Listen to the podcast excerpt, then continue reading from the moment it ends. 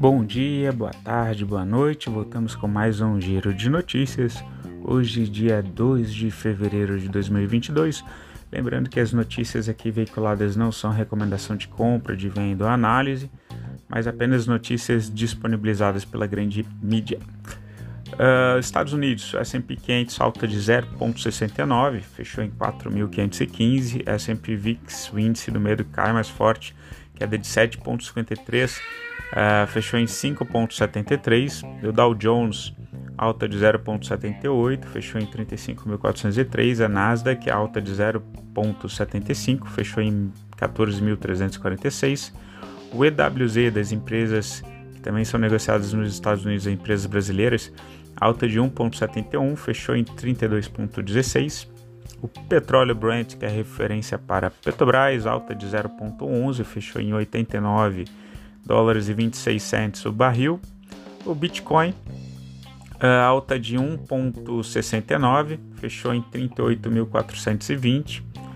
O ouro alta de 0,13, fechou em 1.803. E o S Bond de 10 anos uh, do Tesouro Americano alta de 0,11, está rendendo 1,79 em 12 meses. Os mercados globais eles seguem então precificando tá, cerca de 5 aumentos de 0,5 pontos percentuais na taxa do Fed esse ano, e aí isso justificaria o pessoal fazendo esse repique, né, depois de uma forte queda nos mercados por lá.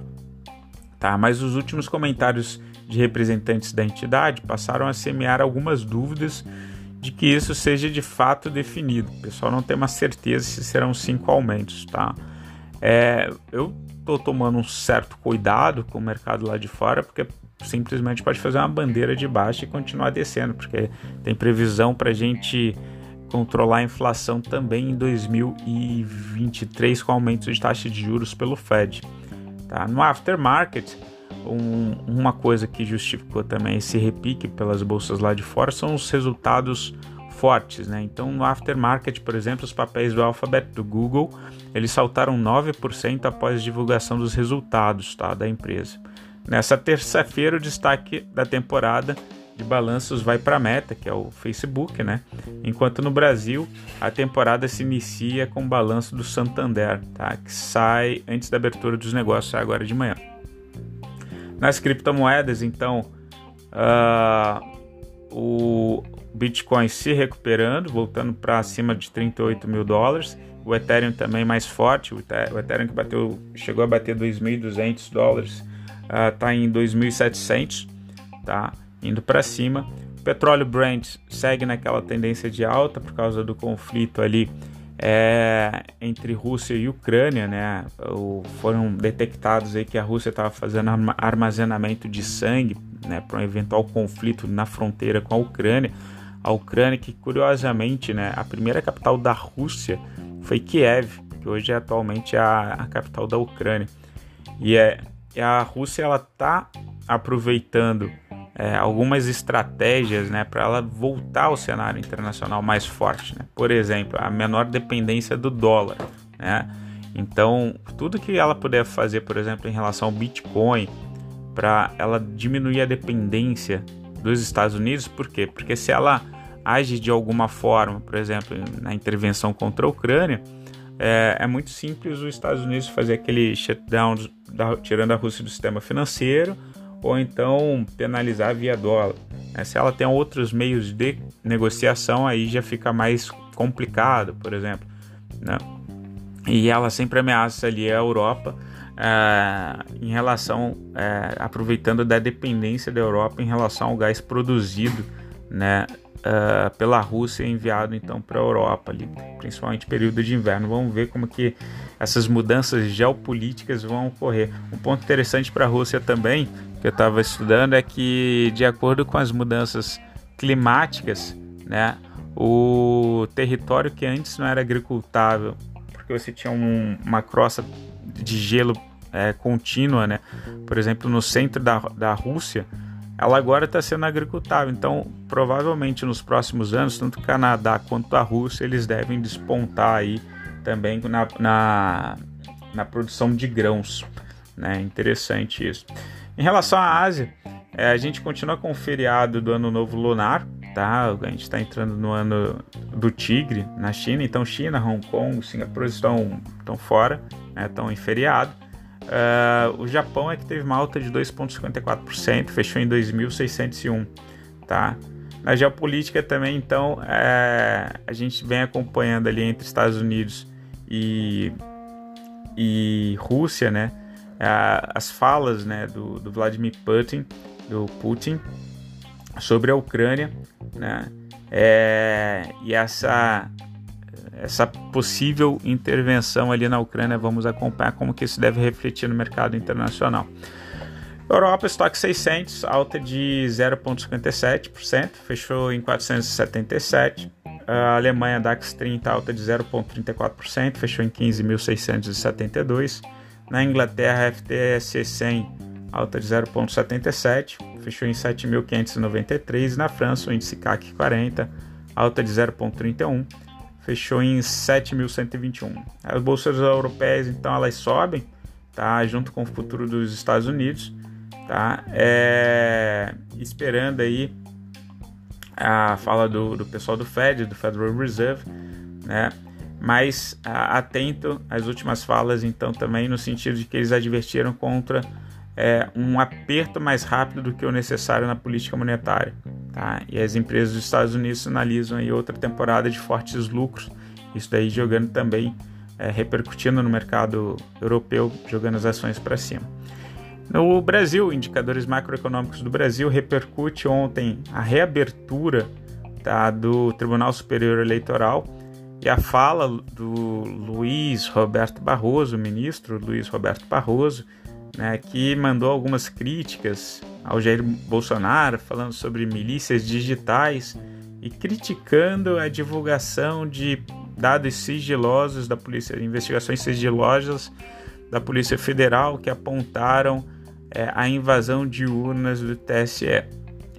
É, as críticas que alguns jornais estão fazendo ao ministro Luiz Roberto Barroso, principalmente o pessoal ali da Jovem Pan News, no sentido de que, primeiro, os dados eles foram divulgados aos parlamentares, tá? Não tinha sigilo até então, quando um deputado, Felipe Barros do Paraná, salvo engano, ele solicitou investigações à Polícia Federal em todo o âmbito nacional, é, solicitou informações sobre os inquéritos que estavam averiguando invasão de urnas eletrônicas. Tá?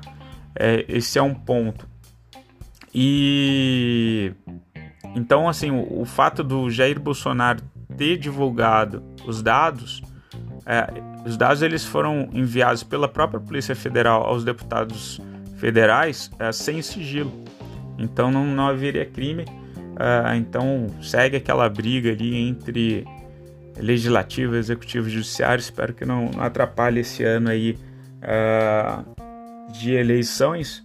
Né? Aparentemente o executivo e o legislativo já estão um pouco mais uníssos, mais é, um clima mais né, tranquilo ali. O judiciário é que de fato vem gerando algum atrito no, nos últimos meses. Né?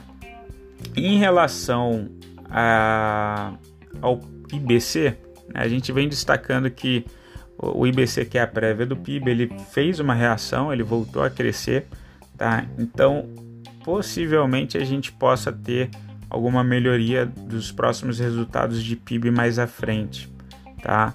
O que chama a atenção é que o, o bonde do brasileiro de 5 anos e 10 anos eles estão caindo, eles voltaram a cair né?